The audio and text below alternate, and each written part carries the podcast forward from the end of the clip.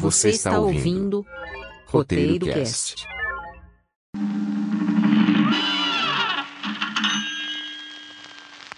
Well, Cuphead and his pal Bugman, they like to roll the dice. By chance they came on a devil's game, and gosh, they paid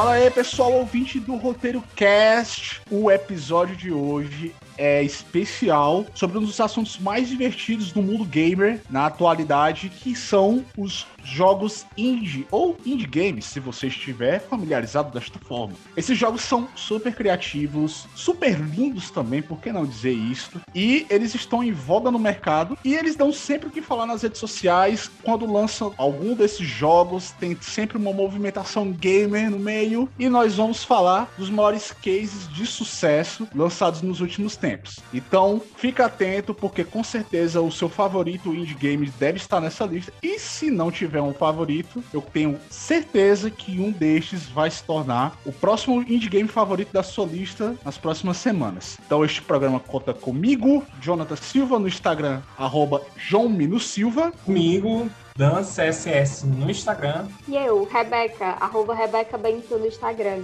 E este é o Roteiro Cast. Simbora aviões. Vai, aviões!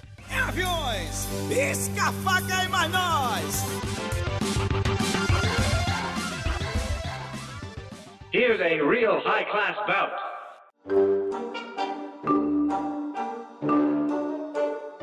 A gente começa com um exemplo bastante genuíno de indie game, Don't Starve.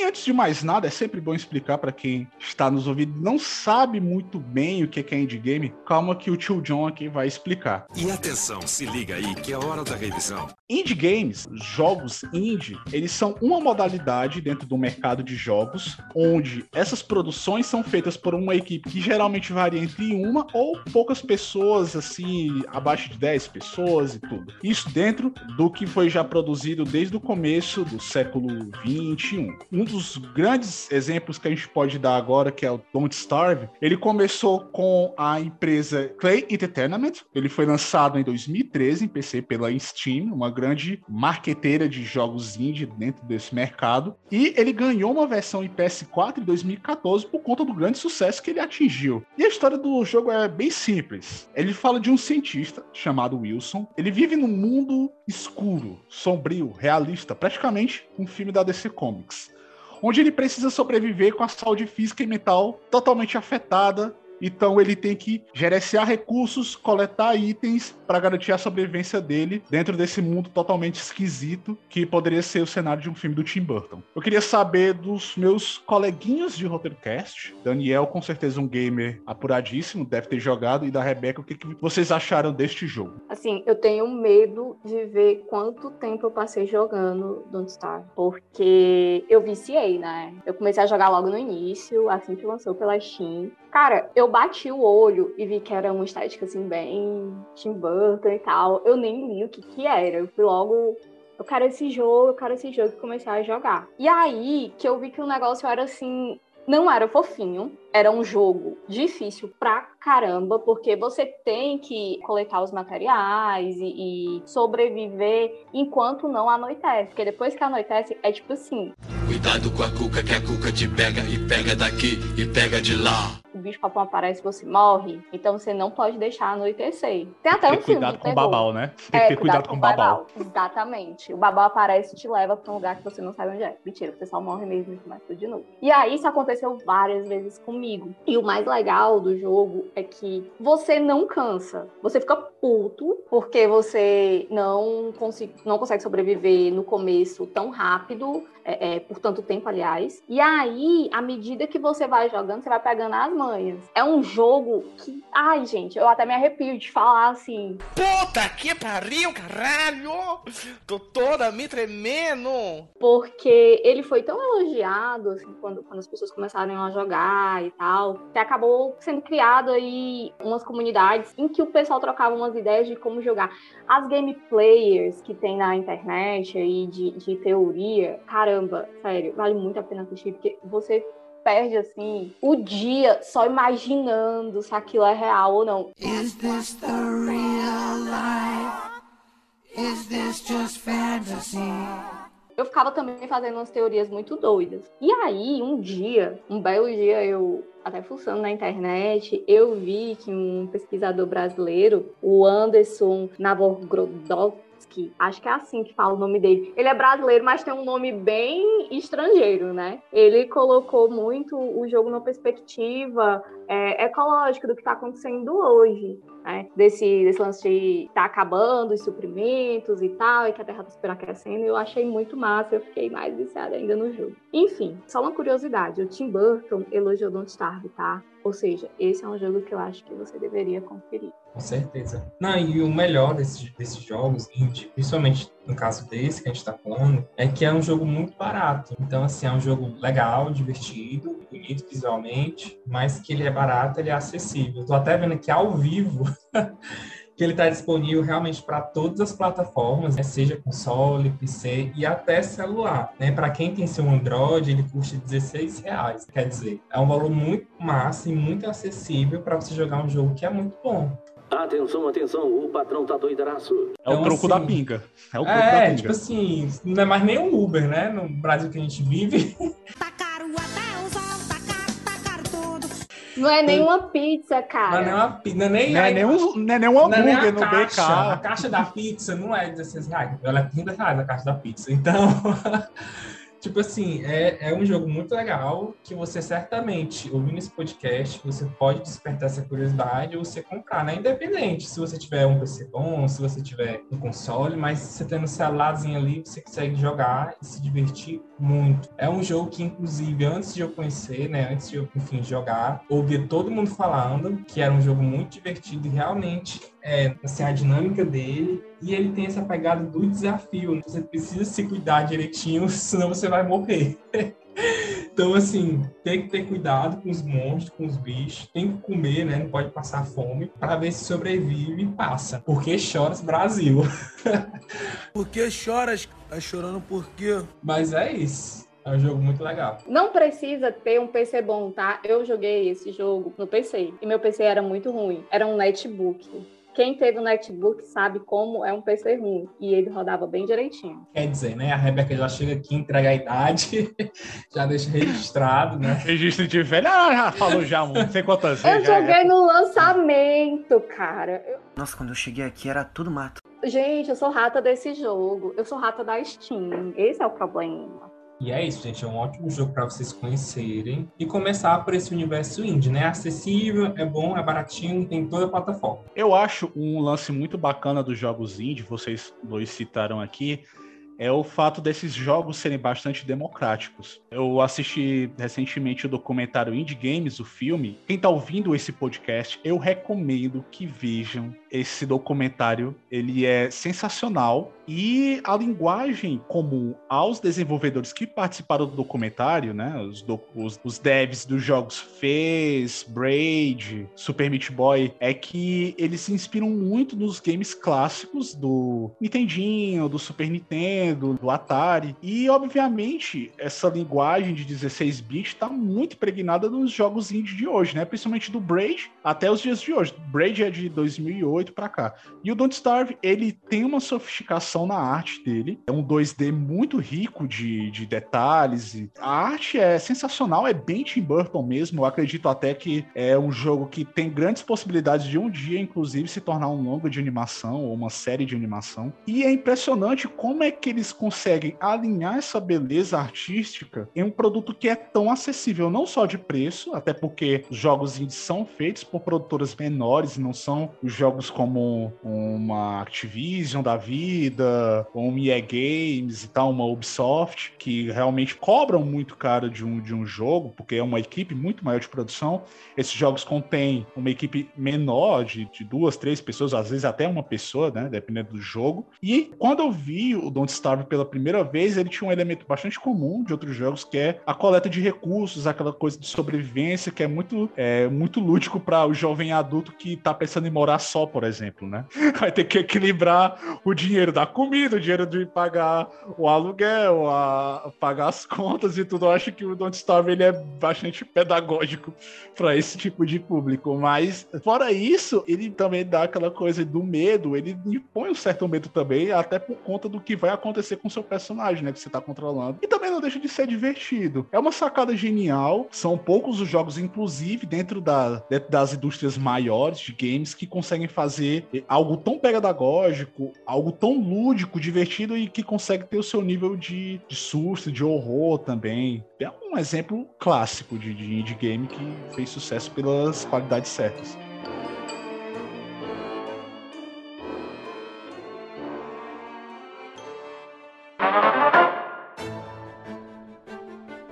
Dando seguimento a jogos indie belíssimos de arte e diversão. Eu falo agora de Hollow Knight, que talvez é o jogo mais difícil dessa lista que a gente está fazendo aqui agora e também um dos mais bonitos e elogiados. Ele é um dos jogos no estilo de Metroidvania independente que se tornou um dos mais populares na atualidade. Ele foi desenvolvido através de um financiamento coletivo no Kickstarter, algo bem comum dentro desses jogos de mercado indie, e a campanha tinha o objetivo de arrecadar 35 mil dólares. É algo que, para uma indústria grande, isso é dinheiro do troco do pão, mas que para uma produtora que queria fazer algo diferente é necessário. Mas esse valor ele foi logo ultrapassado e conseguiu chegar à sua primeira versão em 2017 e rapidamente já veio logo para PS4 em 2018. Vocês jogaram? Quais são as impressões que vocês tiveram com Hollow Knight? Eu já falei aqui nesse podcast que eu queria uma série animada ou mesmo de live action do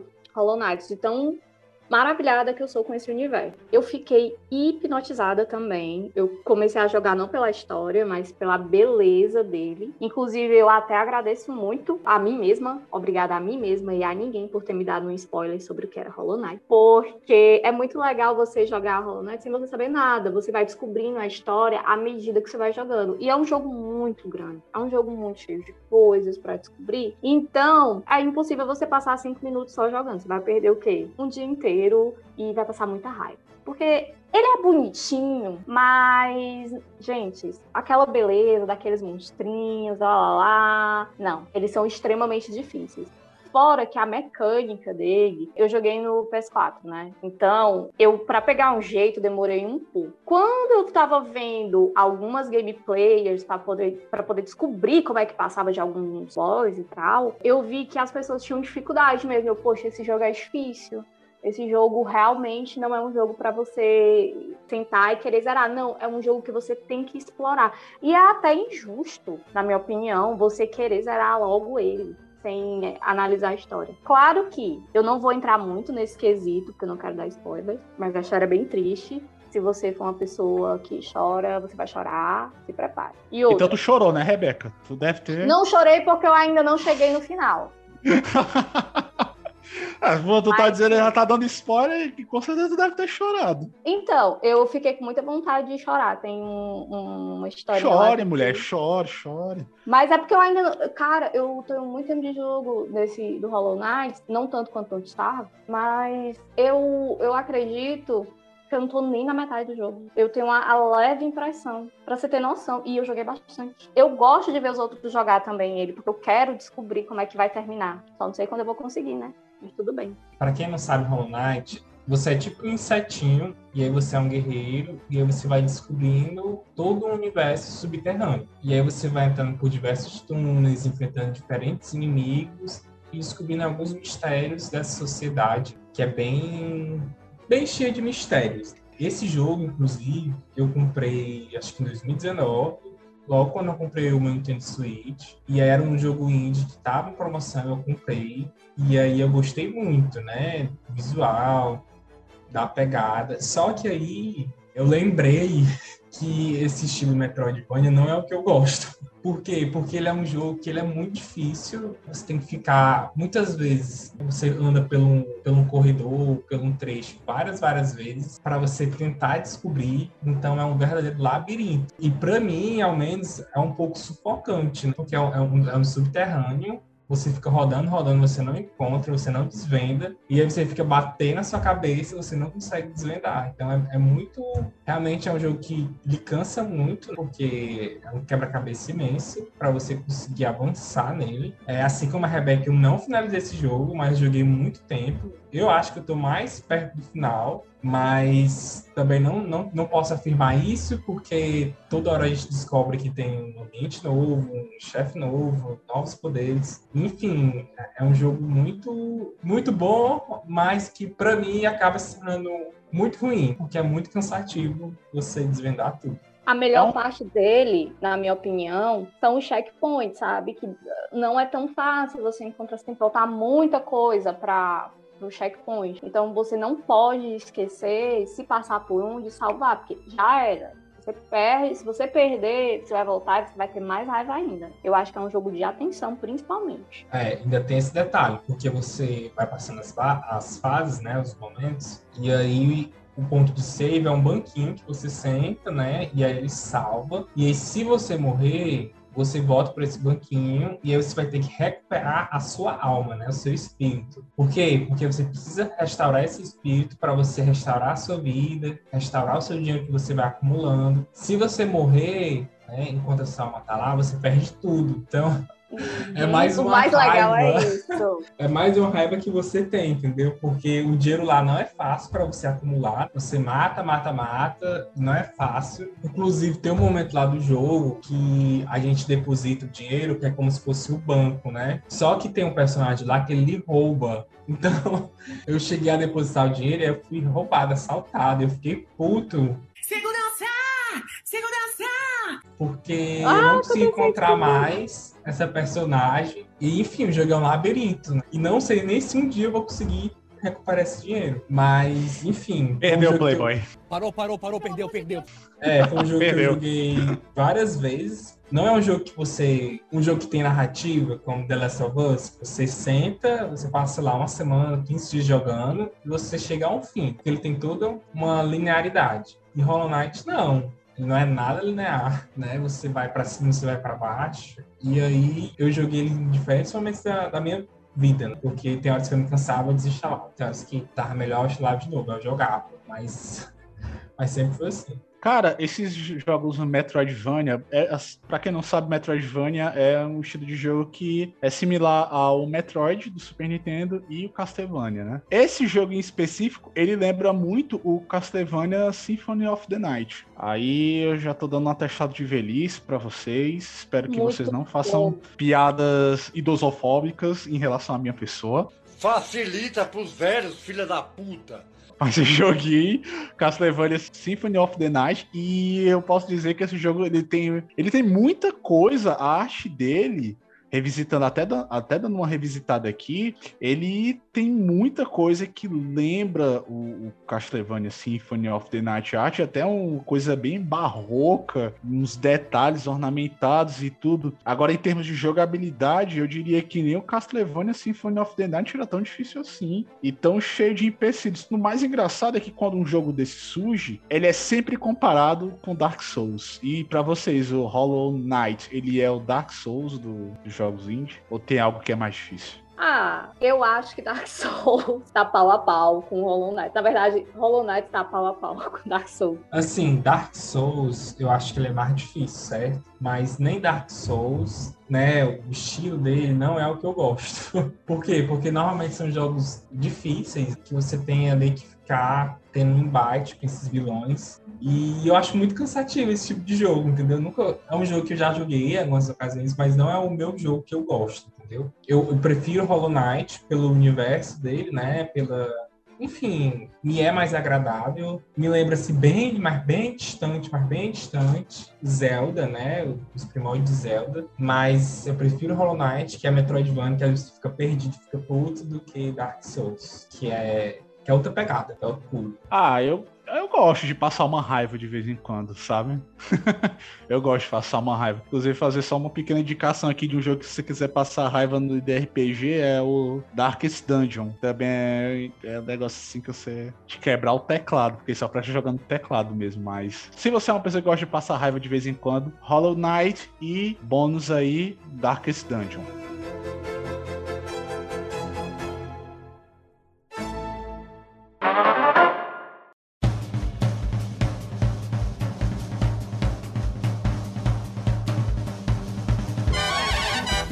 Continuando a nossa linha de cases de sucesso, com certeza você não passou indiferente à moda do que foi Cuphead.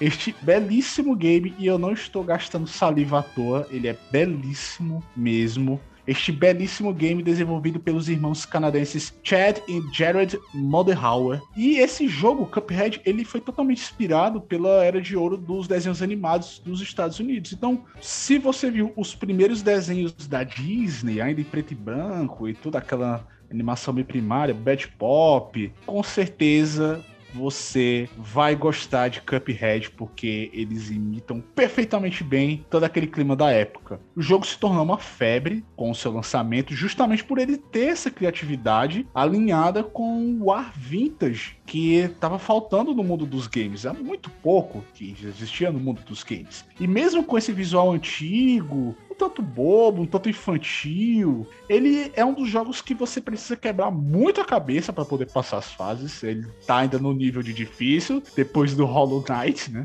E ele tem momentos que você endoida principalmente com os boss. Então a gente vai falar muito disso aqui. Os boss do Cuphead, Jesus, é de você ter pesadelos. Nunca mais eu vou dormir, nunca mais eu vou dormir.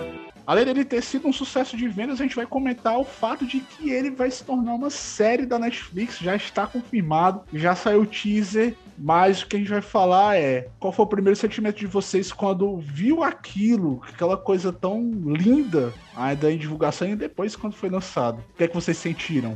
O meu primeiro contato com esse jogo era, foi no curso de desenho que eu fazia. O menino que sentava do meu lado tava rabiscando, né? Eu, ah, que legal esse negocinho aí, o que que é isso? Ele, ah, é o jogo, Cuphead, não sei o que, não sei o que, papapá, ppp. Aí eu fui atrás pra jogar, né? Beleza. Quando eu vi, eu, ai, que lindo, olha, parece um filme, a gente vai, vai jogar como se estivesse assistindo filme, que legal. Aí chega o primeiro boss e de filme não tem nada assim, quer dizer, de filme de, de, de, filme fofinho. É sádico. Primeiro boss, assim, ele tem uma cara extremamente sádica. Sei lá, é difícil pra caramba. E aí me lembra muito aquele universo meio surrealista. Meio não, muito surrealista. Né? Eu acho que todo mundo que lembra mais esse, essa coisa de sonhos e tal, e também a Era de Ouro, vai ter uma lembrança um pouco desse movimento, né? Do surrealismo. E aí foi um jogo que eu não esperava ser tão difícil, porque ele tem realmente um ar muito bobo. Mas, além desse ar bobo, as músicas dele né, a trilha sonora dele pega bem aquela coisa dos momentos ali, tipo Mickey na, no naviozinho, naquela direção do naviozinho. Sempre me vem na memória isso. E quem tiver a oportunidade, inclusive, veja o livro de artes do Cuphead, porque, gente, é sério, você vê, é bem caro, é bem difícil de encontrar, mas aqui acolá tem um amiguinho rico que tem, aí dá pra ver. E esse amiguinho sentado do meu lado no curso, ele tinha esse livro e eu fiquei assim babando, era perfeito, perfeito. Todo o desenvolvimento desse jogo, eu acho que valeu a pena. Eu tiro meu chapéu pros irmãos, pros irmãos que desenvolveram, porque eu acho que eu não, que eu não teria essa proeza toda de pegar o que faltava, na minha opinião. Os, os jogos indies, eles são realmente isso, de você pegar o que falta na indústria mainstream e colocar no jogos independentes. Eu me chama muita atenção. Eu vou dizer que é a simplicidade, mas eu acho até injusto dizer que é, que é simples, porque não é. É desses gráficos que não tem essa coisa tão realista, não sei o que, estilo The Last of Us, que você olha assim, pelo menos pra mim, é algo absurdo de, de realista. É uma coisa mais desenho mesmo. Parece até que tá com alguma coisa errada com a TV, que você tá assistindo um filme dos anos 20, sei lá. Então, assim, eu acho que os irmãos souberam exatamente o que estava faltando e pegaram. E é isso que se trata a, indústria, essa indústria de jogos independentes, na minha opinião. Não, e esse jogo, realmente, não tem como você jogar esse jogo e você não se lembrar da Disney. É uma associação direta, principalmente quem tem uma infância, né, assistindo Pat Donald, Mickey, você vai se lembrar. Não, não tem nem perigo não se lembrar, vai se lembrar sim. E foi um jogo que, quando ele foi lançado inicialmente, ele era um jogo exclusivo de Xbox, né? Ele passou um bom tempo preso, né, aos consoles da Microsoft. E aí depois, e aí mais recentemente, ele começou a explorar e chegar em outros consoles. Foi o Nintendo Switch, e aí mais recentemente chegou nos consoles da Sony, né? PlayStation 4 e PlayStation 5. E eu só tive a oportunidade de jogar também no Nintendo Switch. Foi muito bom jogar, mas é aquela coisa, é um jogo que você pensa que vai ser tudo perfeito, maravilhoso, que você não vai ter raiva, mas é um jogo que ele é o próprio caos e o próprio ódio, entendeu? Você não tem como, em hipótese alguma, jogar esse jogo sem ter raiva, né? Assim, eu já eu joguei muitas fases, fiz muitas coisas, mas é um jogo que tem horas que você se estressa, porque é, é bem difícil. Os vilões também têm uma, uma série de estratégias que você precisa fazer. Tem um vilão lá do sapo, sapinho, que é o War. Eu tenho vontade de soltar uma bomba nele. Eu tenho é vontade de soltar no avião. O avião também. O avião ele é difícil, mas o do sapo ele foi muito mais difícil para mim. Eu fiquei com muito ódio. O sapo boxeador, sapo véio, né? É, aquele sapo vai pulando e não sei o que. É, eu achei muito difícil matar. E, enfim, tem horas que você trava no jogo, porque você não consegue passar da fase, você tem raiva, mas é um excelente jogo.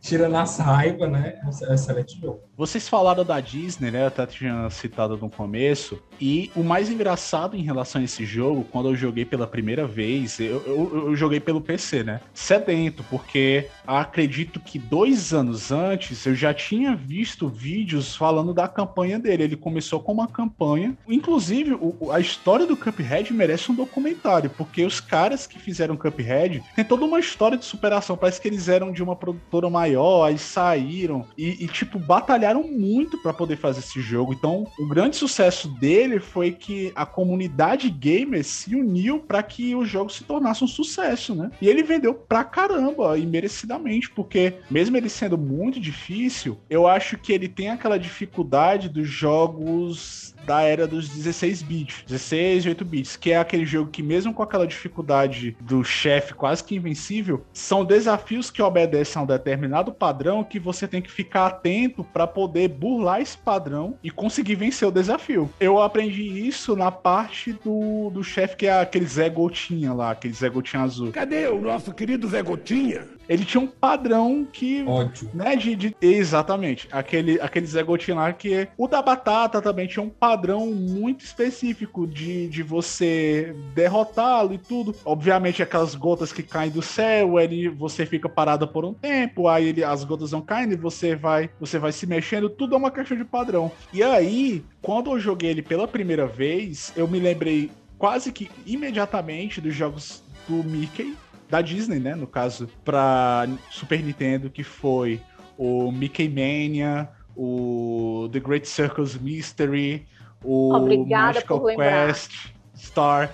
Cara, esses jogos eu, eu bati o olho. Eles podem até dizer não foi inspirado, mas para mim foi, porque lembra muito.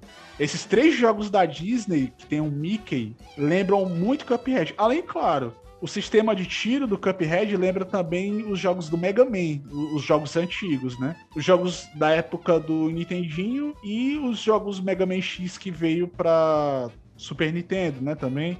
e depois apareceu para Game Boy, Color e o Advance. Aquela coisa de você correr, segurar o tiro, aí quando você segura dá um tiro mais forte e de você dar dois pulos seguidos e tudo e você se arrastar em alguma lateral sólida. Lembra muito o Mega Man, cara. E assim, a gente falou muito do jogo, que ele mudou a nossa visão por completo das possibilidades, mas sobre a série da Netflix, vocês têm esperanças de que seja uma boa série? O que, é que vocês estão aguardando? Eu espero que seja maravilhosa. Inclusive, a minha expectativa tá muito alta, porque o teaser realmente dá vontade de você assistir, dá vontade de eu quero pra ontem. E também eu sou meio suspeita pra falar, porque eu sou muito fã de animação. Mas eu acho que não tem como dar errado, né? Assim, porque o jogo em si ele já é muito bonito, né? Acho que independente de você. Se não fosse um jogo, já era uma bela animação, né? E essa série, ela traz exatamente isso. Ela traz toda essa arte, né? Todo esse desenho que foi feito no jogo e aplica na série.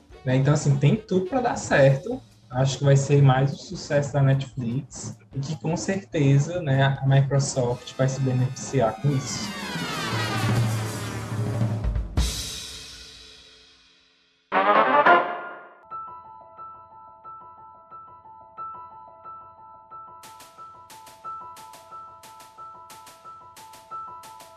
Agora, só para dizer que a gente não falou de produção nacional, a gente vai citar um caso aqui inigualável, que é o jogo Celeste. Está mais calma, queridinha. E não, eu não estou falando daquela cobrinha rosa do Castelo Ratimbum. Mas é claro, seu tonto. Mas sim de um jogo desenvolvido pelo estúdio brasileiro Mini Boss e que já chamou a atenção da crítica e dos bons jogadores, não só pela sua beleza gráfica que o jogo imprime, mas pela sua jogabilidade. Então, para não dizer que esse jogo é, eu tô só bajulando porque é do Brasil, você está muito enganado, porque esse jogo recebeu prêmios importantíssimos, entre eles o de melhor jogo independente e jogo mais impactante pelo The Game Awards. E com essa carga simbólica tão forte, ele teve um lançamento autônomo e parte do desenvolvimento dele foi mostrado na plataforma Twitch. Olha aí a forma de aproximar desenvolvedores e jogadores, né? Não é demais, pessoal? Então, o que, é que vocês acharam dessa produção nacional ganhando o mundo dos games? Eu achei perfeita, simplesmente perfeita. Obrigada, Daniel, por me apresentar esse jogo. Eu não conhecia, mas o Daniel me apresentou e aí eu fui jogar e eu me viciei. E eu devo dizer que realmente tudo que diziam, tudo que falavam desse jogo é pouco. Inclusive, as notas que estão no Metacritic lá são mais de 90. Só que eu daria mil. Pena que só vai até 100. Enfim, eu gostei muito. Eu gostei muito do traço. Achei um traço muito bem desenvolvido. É um jogo viciante. Eu achei menos difícil, porém, ainda assim um pouco difícil. Eu fiquei viciada no jogo. Eu, eu quero. Eu ainda não zerei, inclusive. É, não por falta de paciência, não é isso. Calma, amigos. E eu joguei no PlayStation, viu? Ou seja, joguei na TV. Vale a pena jogar na telona. Eu recomendo para poder você, lá, prestigiar essa arte tão maravilhosa, esse, esse traço tão perfeito da, dos personagens. Enfim, eu acho que até assistir um gameplay, se você não. Ah, eu não tô podendo comprar. Mas deixa eu de, deixar aqui uma dica para você: tá custando 20 reais na PSN. É o troco aí do quê? Sei lá. Dá para comprar nada, dá pra comprar um jogo com 20 reais. Não paga então nem pode. mais o cinema hoje em dia. Exatamente. Não paga nem mais o cinema hoje em dia. Tu, tu paga o jogo Não, desse daí por 20 fora reais. Que um jogo desse você não vai passar duas horas, né? Porque um filme é duas horas no máximo, né? Um jogo desse Exato. você vai ganhar várias horas. Então, assim, o investimento vale a pena, né? E você E assim- ajuda a contribuir com o cenário nacional de games independentes, veja só.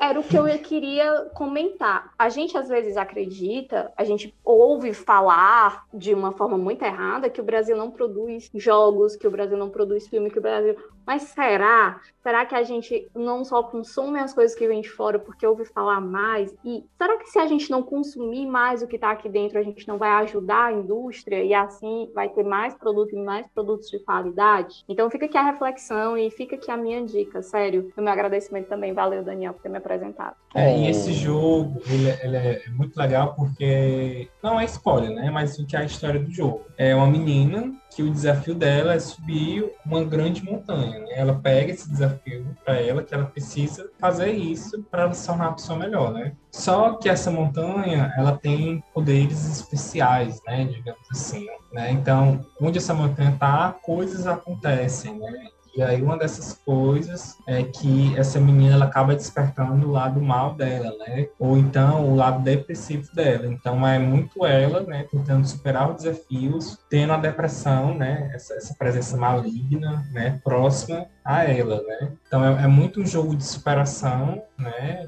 Você vai vendo os desafios que ela vai tomando, né? Ela vai tentando é, superar realmente os desafios, o medo, a angústia, né? Essa, tem essa questão também familiar, da relação com a família dela. Existem amigos que vão aparecer durante essa jornada, que eles vão se ajudando. Então tem todo um processo, né? Que é um processo até de cura, né, da depressão. Então ele, ele, relaciona muito bem esses assuntos num jogo indie que é muito difícil, né? E, e, e, você fica nessa coisa, né? Um jogo que é muito difícil, ele tem essas, essas questões relacionadas à depressão e aí acaba sendo um paralelo, né? A depressão também não é uma doença fácil, né, de se vencer e o jogo mostra, né, entre linhas, né, sobre isso e é muito muito divertido. Foi um jogo também que eu joguei em diversos momentos, porque é muito difícil e aí tem horas que você cansa, né? E você fala, não, vou dar um tempo e aí depois eu retorno. Mas é um bom jogo que, que vale a pena ser jogado. E aí, uma das coisas que, que é muito legal dele é que existe um modo fácil, né? Que, que vai lhe dar poderes para você conseguir passar as fases com mais facilidade, né? Não, não deixa a fase muito fácil, mas vai deixar com que você passe as fases e você, enfim, né? Não fique preso ali e pare o jogo, né? Que um, um dos problemas, né, digamos assim, desses jogos difíceis, né, em Metroidvania, etc. É isso, que às vezes o jogo é tão difícil, e é um jogo é um labirinto e tudo mais, que às vezes você acaba desistindo, né? E aí esse jogo não, ele te dá um suporte nisso, no seu personagem ganha poderes e você consegue passar ali as fases em conforto do coração, sem ter tanta raiva.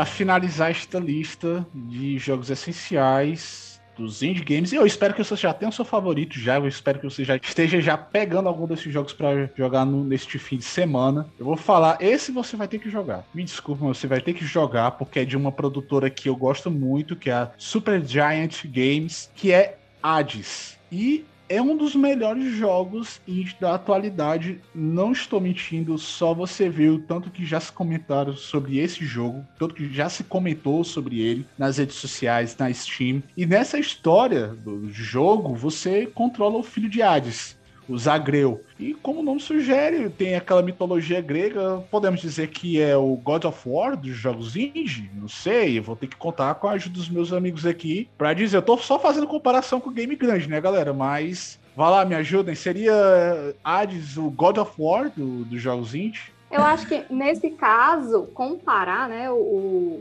com um jogo conhecido, como God of War, independente com um jogo mais conhecido, é até interessante porque você chama a atenção do público que não tem tanto contato, né? E aí vai, ó, oh, você sabe esse jogo aqui? Ele parece com esse aqui, que é um jogo conhecido. A pessoa, hum, será? Vou lá, lá atrás. E com certeza acaba chamando mais atenção. Mas assim, o Hades, ele é um jogo que é um RPG, né? Eu gosto de RPG e é um jogo que exige tempo, é um jogo que vale a pena ser jogado, na minha opinião, principalmente pela beleza dos gráficos e a história que eu achei bastante interessante. Eu gosto muito dessa coisa de pesquisa, de mitologias e tal. E, sei lá, é uma forma, na minha opinião, de aprender de forma lúdica. Nossa, professorinha Rebeca. Mas é isso. Eu acho que se você quiser assim uma forma lúdica para aprender, é, para entender um pouco mais da, da história, claro que de, a gente tem que colocar umas licenças poéticas, é bem por aí. Mas assim, o que é o Hades, né? Vou explicar aqui. Que é esse jogo? É o seguinte: você é filho, né, do deus aí do inferno.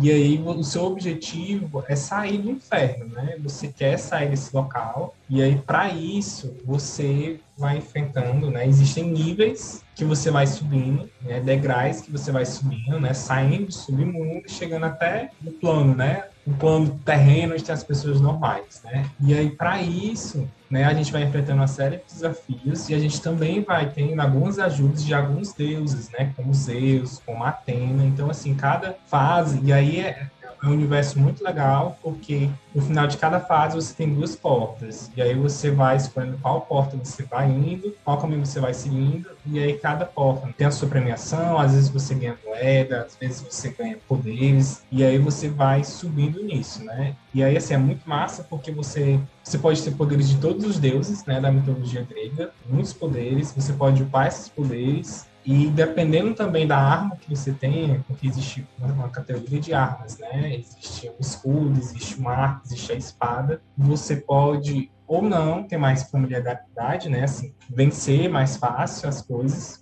E, enfim, é um jogo muito divertido, né? Ele foi, ganhou aí prêmios também em 2020. Foi aí ovacionado por todos, né? Pela imprensa, pelo público, né, por fãs também. Ganhou diversos prêmios, foi o melhor jogo independente de 2020 pelo The Game Awards. Então, assim, é um jogo muito massa. Inclusive, era um jogo que estava mais ali no Nintendo Switch, né, no PC. E aos poucos foi migrando para as plataformas, né, o Xbox, também o PlayStation 4, PlayStation 5. Então, assim, é um jogo muito bacana. Não sei se eu quero uma continuação, porque foi muito massa ver como esse jogo funciona no universo da mitologia grega, mas pode ter no outro universo, como a gente tem, como o John falou, é Deus é guerra. No comecinho foi a mitologia grega, e aí agora tá na mitologia nórdica. Então, assim, sei lá, o mesmo estúdio fazer uma versão nórdica com os deuses de lá, o Odin, então assim, Thor, eu acho que seria muito massa. Mas claro, se fizerem uma continuação, dois, expandindo esse universo, também é muito massa, né?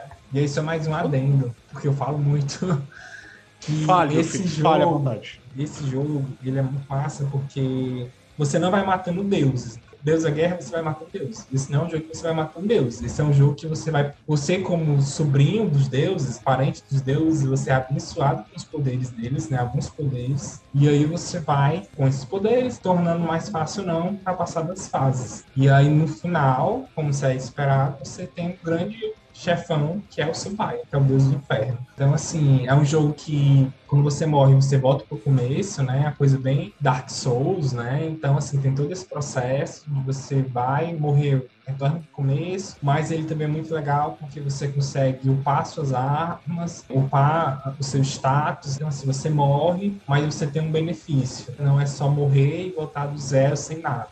Então, assim, isso é, é, é um estilo de jogo que eu gostei bastante, apesar de não gostar tanto de Dark Souls, porque ele tem essa recompensa, ele tem essa entrega que motiva você a morrer mais, a jogar mais. Uma coisa engraçada que tu falou, Daniel, sobre a continuação, não sei, cara, mas é porque assim, a Super Giant eu já acompanho desde o Bastion, que é um jogo indie que também fica de indicação aqui pra vocês, é muito bonito. E os jogos da Super Giant, inclusive, tem aquele, tem aquele visual meio. Parece, parece revistas em quadrinhos, mas é meio graphic novel, sabe? Um diferencial deles bacana é exatamente esse. Mas até agora, eles teve o Bastion, teve o Pyre, teve o Transistor e eles não tiveram continuação. E foram jogos bastante aclamados. Não sei se Hades vai ter uma continuação. Agora, eu acho que nesse formato de roguelike, isométrico e tudo, talvez possa ter outros jogos. Até porque ele lembra muito o, o, o Transistor e o Bastion. Só que, obviamente, o Transistor e o Bastion, eles tinham essa coisa isométrica, né, com as suas particularidades, mas o Hades era, ainda segue na mesma linha tudo. Agora, como o Hades, ele foi muito premiado, teve uma repercussão muito grande, e como esses jogos que eu citei, eles foram, são jogos mais antigos e demoraram a chegar em outras mídias, e o Hades já chegou dominando tudo, quem sabe, né, não custa nada sonhar, aí ter uma continuação. Talvez seja uma continuação que mude a história para algo positivo, assim, né, porque eles já entregaram hoje, já tá de bom tamanho, mas vão, Não, deixar é. A gente sonhar. né?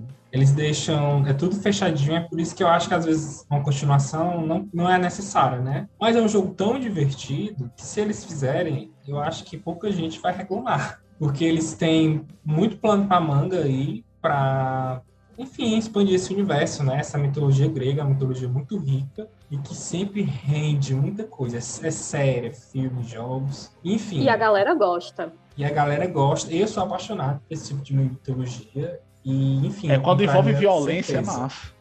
Quando envolve violência é massa. Ah, mas tem vários. Age of Mythology, o Titan Quest, tem Home também, acho. Home não vai muito pra mitologia, mas, né, tem aquela coisa já do, do Império Romano e tudo. É, ainda tá, na- ainda tá nessa safra.